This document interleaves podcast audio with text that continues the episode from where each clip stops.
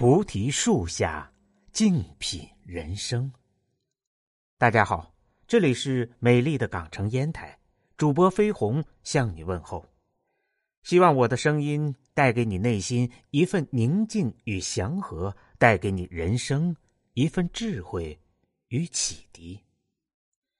本节目由喜马拉雅独家播出。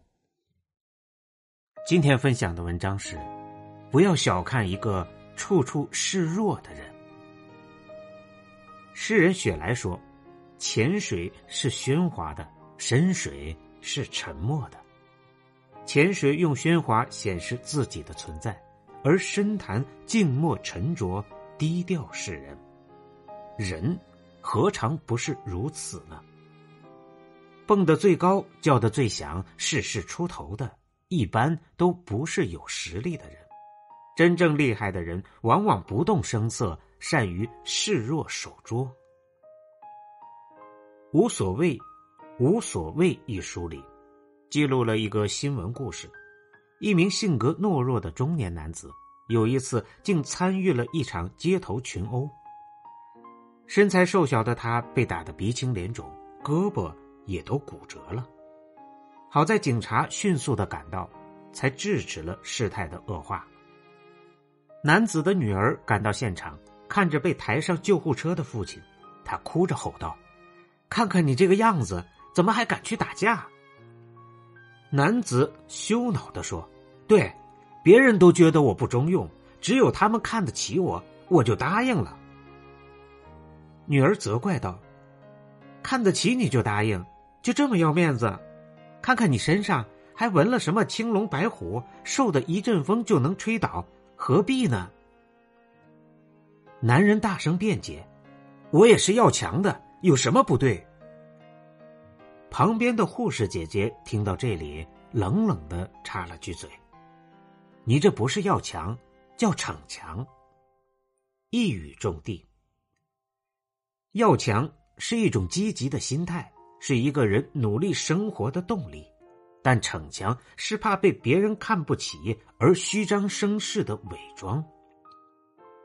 有人说，一个人逞强是因为底子弱，尖酸是因为心里酸。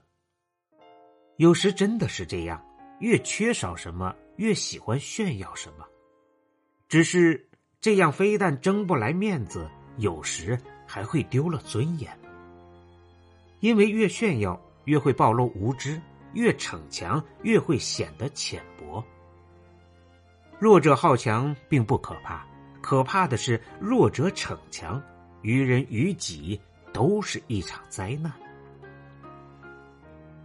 真正强大的人，自我价值不来源于外界的赞美和肯定，他们自信而豁达，该认输时认输，该示弱时示弱。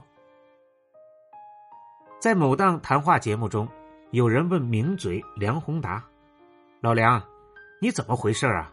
怎么总喜欢在公共场合说自己有糖尿病的事儿？”梁宏达笑着说：“我就是在示弱啊。”原来，梁宏达很多朋友都是夜猫子，经常半夜三更的约着出去吃宵夜。每一次必然有人奉承劝酒，有时别人一激将。自己一逞强就往死里喝。梁宏达折腾不起，就主动告诉别人自己有糖尿病，说：“我认怂，你们要是真在乎我，就放过我。”善于低头的人，别人也更乐于妥协。过于强势张扬，会给自己增加不必要的麻烦。就如梁宏达所说：“刚不可久。”柔不可守，适当的示弱一点坏处也没有。明轻重，懂进退，知取舍，才不会因小失大。廉颇蔺相如列传里，廉颇仗着有攻城野战之大功，根本不把地位在他之上的蔺相如放在眼里，还几次三番扬言：“我见相如，必辱之。”蔺相如听说后，便处处回避廉颇，上朝的日子也称病不出。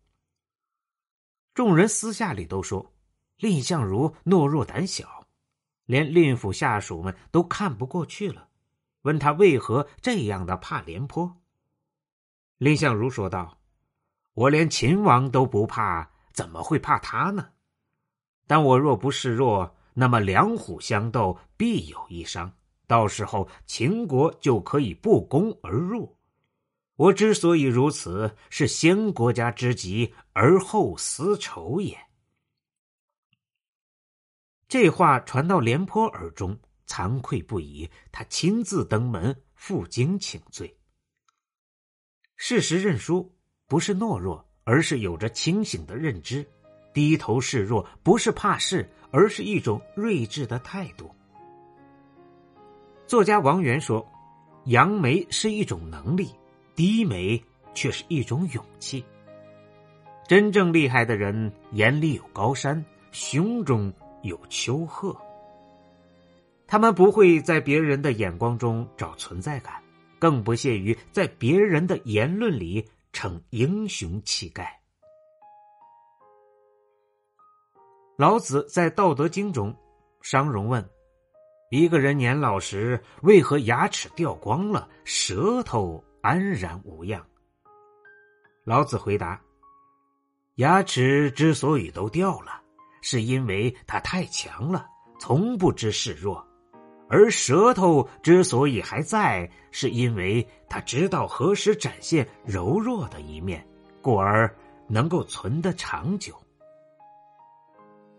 生活里，我们习惯的认为，只有强者才能占上风。但其实，那些会示弱的人，往往可以走得更远。心学大师王阳明在《陈言编务书》一文里曾写过“示弱四绝”：将欲取之，必固与之；或捐弃牛马而委逃；或掩匿精悍以示弱；或诈溃而埋伏；或前军而请和。是皆诱我以利也。示弱是用兵良策，也是为人处事之道。处处逞强显能，不是明智之举。懂得守拙藏锐，才是顶级智慧。